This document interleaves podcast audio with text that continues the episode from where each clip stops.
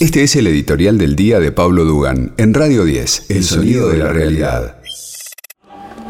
Un día de noticias fuertes, por supuesto, a nivel mundial. La idea del gobierno de Estados Unidos de que hay que liberar patentes. Ahora se suma Vladimir Putin también con la misma idea. Me parece que el mundo está cambiando, el mundo está entendiendo la gravedad la gravedad de la pandemia y lo que significa que un país, entre comillas, la supere y otro país no. ¿Saben lo que significa? Que no la superó nadie, muchachos. ¿Desde cuándo venimos diciendo? Desde el, desde el primer día del año pasado dijimos, es una estrategia comunitaria y el mundo también es una comunidad, una comunidad ampliada. Pero el mundo en esto actúa como una comunidad. Si vos tenés todo Estados Unidos vacunado, que tampoco lo tienen todo vacunado, porque saben ustedes, hay un montón de gente que no se quiere vacunar. Pero si vos tenés todo Estados Unidos vacunado, y cualquier país del mundo que está sufriendo la pandemia fuerte como la estamos sufriendo nosotros, de repente sufre el virus una mutación, una mutación que eh, hace que la vacuna no sea eficiente, de repente tenés a todo el mundo de vuelta sin una puta vacuna aplicada. Porque la vacuna que aplicaron no sirve para la nueva cepa. Con los aviones, benditos los aviones, gracias a Dios tenemos los aviones y nos intercomunicamos en 14 horas, estamos al otro lado del mundo. Bueno, pero gracias a esos aviones también es la condena de la pandemia. En 10 en 2 3 días tenés de vuelta toda la nueva cepa circulando por el mundo entero y el mundo entero sin una sola vacuna. Entonces, esto lo ha entendido Estados Unidos, les costó bastante, pero bueno, esta nueva etapa con Joe Biden lo ha entendido. Eh, digamos, este, enhorabuena que lo entendieron. Y entonces eh, podemos ver cómo lentamente va girando la historia, va girando la historia. Entonces ahora ya sabemos que los laboratorios van a tener que proveer de vacunas a todo el mundo por igual. A todo el mundo por igual. Hay buenas noticias para la Argentina, llegan las dosis, las primeras dosis, porque es histórica esta llegada de las primeras dosis de AstraZeneca a la Argentina. Primero porque es el contrato más grande que firmó la Argentina. Y entonces si llegan estas 860 mil, que tuvieron todo un quilombo de falta de insumos en México, fueron a Estados Unidos, Estados Unidos las capturó, esta llegada es muy atrasada, está muy atrasada, por supuesto, pero mm, permitiría, ojalá me, me, imagino que será la, puerta abierta para el flujo de las millones de vacunas de AstraZeneca que, compró el gobierno argentino. Paralelamente, la Argentina va a fabricar tres vacunas en la Argentina, tarde o temprano la de Sinopharm, la de AstraZeneca, que ya, eh, ya está fabricando el principio activo, y la Sputnik, cuyas primeras vacunas ya están en Rusia probándose y parece que no puedo decir más nada. Parece que no puedo decir más nada porque me matan. Entonces, va a haber novedades. Todo eso son buenas noticias, muy, pero muy buenas noticias. Argentina también ya pasó el pico lo vemos en los números, lo confirman estudios matemáticos y estamos bajando. No podemos relajarnos, no podemos cambiar nada de lo que estamos haciendo. Yo les dije, las medidas restrictivas de la noche han llegado para quedarse, desgraciadamente han llegado para quedarse por mucho más tiempo de lo que pensábamos, pero son las medidas que nos han salvado la vida. ¿Saben qué se cumple hoy? Un mes también, lo recuerda Martín Barrio Nuevo, un mes del siniestro siniestro comunicado de Juntos por el Cambio. No hay que olvidarse que cuando comenzaba esta segunda ola, y en tres semanas estábamos en 30.000 casos, reventando todo, Juntos por el Cambio, antes de que el gobierno hiciera lo que tenía que hacer, y yo vuelvo a felicitar y alegrarme por esa conferencia de prensa. ¿Se acuerdan la, la cadena nacional? Nos dijeron, no anunció nada Alberto Fernández, no anunció nada empezaba a concientizar el presidente sobre lo que estaba pasando y la tenía clarísima, la pegó de punta a punta, fue un gol de media cancha. Cuatro o cinco días después vinieron las restricciones y gracias a Dios seguimos subiendo, por supuesto, pero empezaron a tener efecto y hemos logrado bajar la cantidad de casos. Esta segunda ola fue devastadora para la República Argentina. Ya récord de muertos, por supuesto, por dificultad de cargas durante el fin de semana, pero de todos modos una cantidad de muertos tremenda.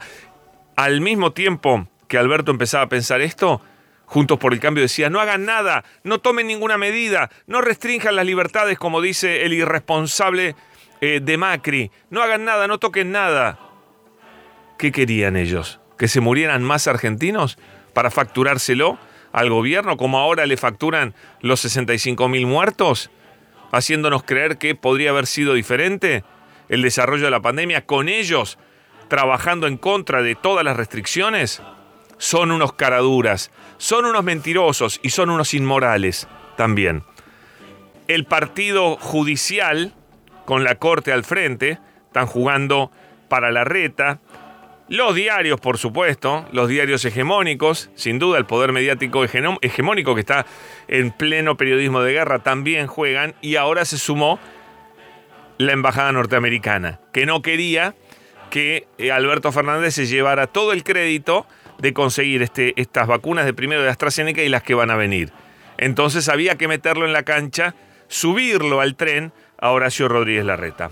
¿Y cómo reaccionó hoy, claro, el periodismo de guerra con respecto a la foto de la unidad, que odian verla, odian ver a Cristina con Alberto y con Massa. Se ponen locos, se enferman, porque saben que mientras esa foto siga vigente, no vuelven más, no vuelve más la derecha siniestra de Macri y compañía, mientras podamos seguir viendo la foto de Alberto, Cristina, Massa, Kisilov, mientras esa foto la podamos seguir viendo, ellos se desesperan, se vuelven locos. Por eso hoy Clarín pone, Cristina callada, cuando habla es porque habla, cuando se calla es porque calla. Pero gracias a Dios tenemos a los intérpretes maravillosos de los silencios de Cristina, como el inmoral del doctor Nelson Castro. Hoy creo que Cristina habló con el silencio. Claro. Y el barbijo. Y el barbijo. Y se sacaba el barbijo, la cara. Que... Y los gestos, es decir, los gestos, es decir,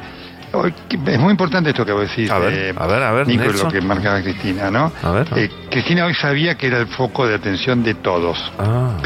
Eh, eh, ella, digamos, asintió en dos momentos de Alberto Fernández. No me digas. Hubo uno en el que no. Cuando ella dijo que, cuando él dijo que la uh. criticaba antes a Cristina, uh. ahí no hubo mucho. Y cuando dijo que venía a terminar lo que habían hecho Néstor y Cristina, una sobreactuación enorme, ahí tampoco Cristina mostró mucha aplauso. Pero fue una cosa impresionante como lo miraba. Ah, impresionante. Así que la supervisora del acto hoy, sin duda, era Cristina. Como vos bien decís, hoy marcó ah. una nueva forma de hablar, el silencio.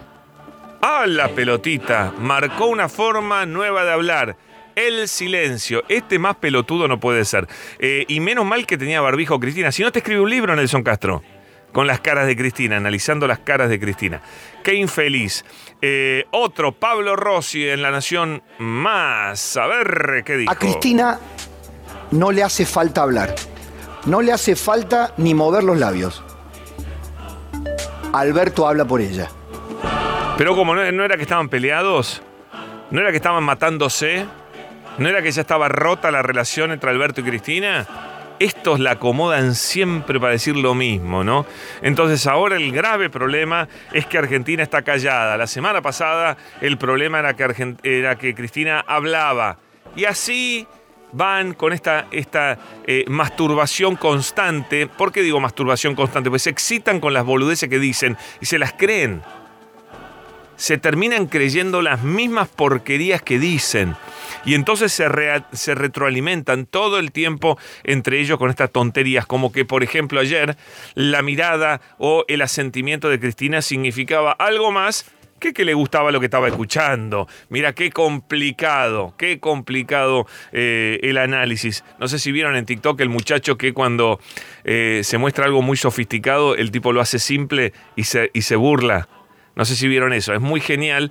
Eh, por ejemplo, alguien te muestra una forma re loca de abrir una, botella de gaseosa. Y viene este tipo con un abridor, ¡pum! la abre y dice, ya está. Eh, bueno, un poco así son los análisis de, de TN y de estos periodistas de la Nación. Todas unas cosas recontra retorcidas. No, muchachos, es muy simple. Cristina sintió cuando le gustó lo que escuchó. Cuando lo miraba Alberto, lo miraba. No hay que darle muchas vueltas, muchachos. Es bastante transparente, Cristina. Suele tener bastante dificultades para ocultar lo que siente y lo que piensa, ¿no es cierto? Eso lo hace políticamente, es un, es un rasgo positivo. Siempre sabe lo que está pensando Cristina. Nunca engaña en ese sentido. Así que fue clarito lo de ayer. La foto de unidad, la foto que los vuelve locos, la foto que no pueden tolerar. Bueno, ojalá que esa foto la podamos seguir viendo mucho más, porque con esa foto podrán venir, como dijo el presidente de la Nación, podrán escribir los fallos que quieran, que ahí va a estar el gobierno resistiendo y trabajando para lo que tiene que hacer en este momento, cuidar la salud de los argentinos. Este fue el editorial de Pablo Dugan. Descarga nuestra app y lleva a Radio 10 a todos lados. El sonido de la realidad.